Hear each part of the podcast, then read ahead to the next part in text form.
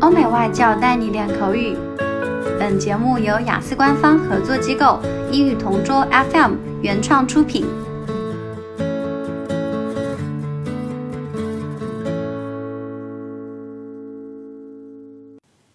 Describe a time when you were excited. I've been to lots of exciting events over the years. But one especially exciting time was when I went to the Chinese F1 race in Shanghai last year.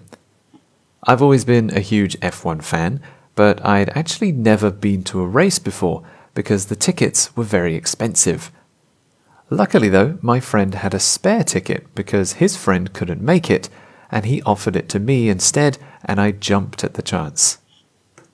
I remember being incredibly excited to see the F1 cars in person and experience the speed and power with my own eyes. When we arrived at the circuit, at first I didn't think our seats were very good ones, but when we saw some F1 cars drive past, I realized that we had a great view of many different corners. It was amazing to finally see my favorite drivers and the beautiful cars with my own eyes. They moved so much faster in real life compared to on TV, and I regret not coming to an F1 race earlier. The race itself lasted about 90 minutes, and in our seats we saw lots of overtaking and even a crash. Fortunately, no one was hurt, and my favourite driver even won the race. So if I go back to this racetrack again, I'll definitely sit in the same place again. Overall, I had a great time, and I was really thankful to my friend for giving me the extra ticket.